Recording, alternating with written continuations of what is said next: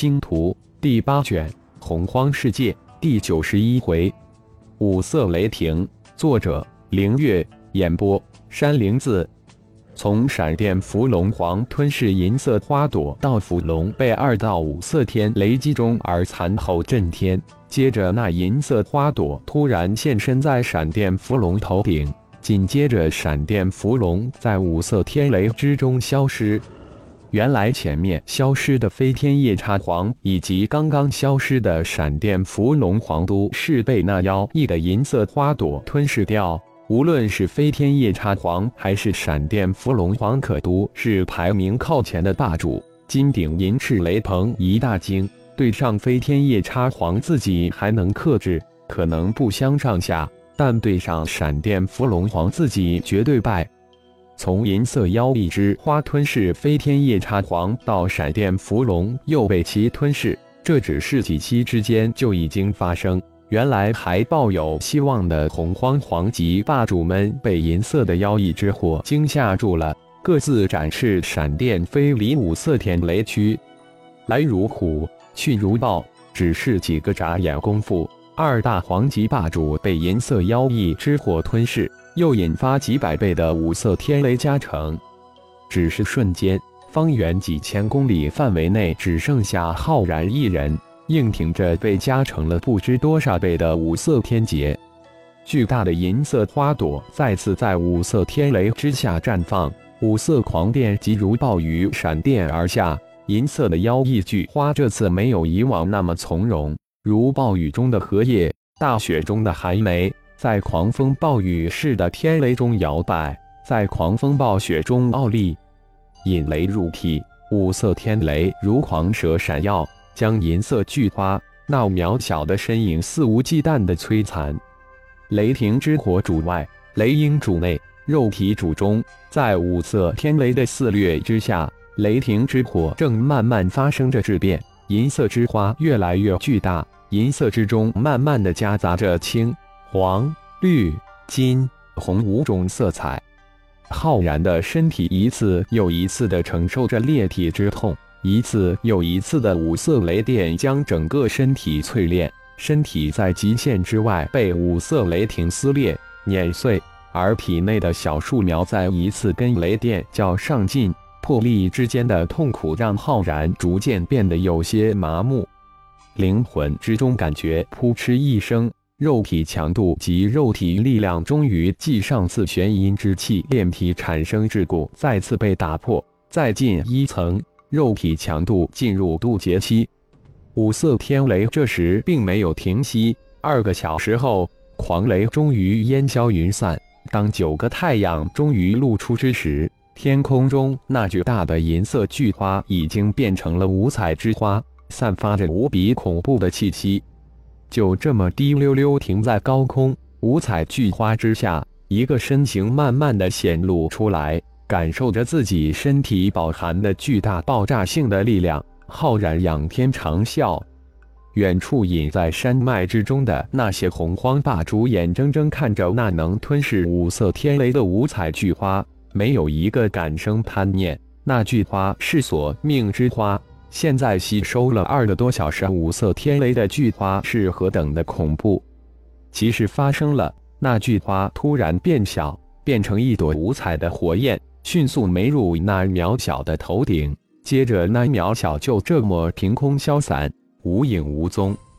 原来那句花是一团火焰，还是那不起眼渺小家伙之物？凭借这无比神威的火焰，那渺小的家伙竟然能在五色天雷之中沐浴，视天雷如无物，太恐怖了，太可怕了！浩然没想到，光阴的化神劫变得如此戏剧性。收获如此之大，生擒一飞天夜叉皇和一闪电伏龙皇，雷霆之火进化为五色雷霆，肉体强度及力量继前一次飞跃之后又一次跨越，直入渡劫期。原来让浩然哭笑不得的小树苗，在玄阴之气、五色天雷炼体之中发挥了无想想象的作用，没有小树苗救火似的就此负伤。只怕自己只会重伤，而无法将肉体炼至渡劫期。小树苗真是一宝贝，货真价实的宝贝。这是浩然现在对小树苗的十分客观、百分感官、千万分主观的评价。催化小树苗所用的大量精血、半池大地之乳、一段太乙戊土灵脉分支都物超所值。光阴终于突破道化神期，现在唯一就是冰鹰还处在元婴后期顶峰，需要机缘才能将之突破道化神期。浩然的心情突然好了很多。也没有那么焦急。九龙玉如果没有送给布尔斯，只怕这次大量吞噬五色天雷后，九条龙魂都会激活过来。不过送出九龙玉后，会极大的增强布尔斯的安全度。浩然有些庆幸自己那一时的冲动。不过九龙玉已经有三条龙魂被激活，在布尔斯那里，不知什么时候才能将另六条古龙魂激活。原本九龙玉浩然准备送给龙飞，这九龙玉绝对是超越灵系的存在。但龙飞有了五行神禁珠，浩然这才临时起意将九龙玉给了布尔斯。隐去身形之后，浩然这才赶往五行灵地化身所正开采的灵石矿脉，必须加紧收取，这可都是无主之物。离开玄阴山谷二万多公里后。浩然降落在一个巨大的山谷之中，这山谷下面就是一个大的灵石矿脉。将幽燕冰灵冻住的飞天夜叉皇从炼神塔灵兽空间召了出来，分裂出一丝灵魂送入飞天夜叉皇的灵魂之中，小心的利用御灵诀将其融合到一起，并从飞天夜叉皇的灵魂中提取出大量的记忆。收服完成飞天夜叉皇后，才将其解冻，给了飞天夜叉皇大量的太乙戊土灵晶后，才将其收入灵兽空间。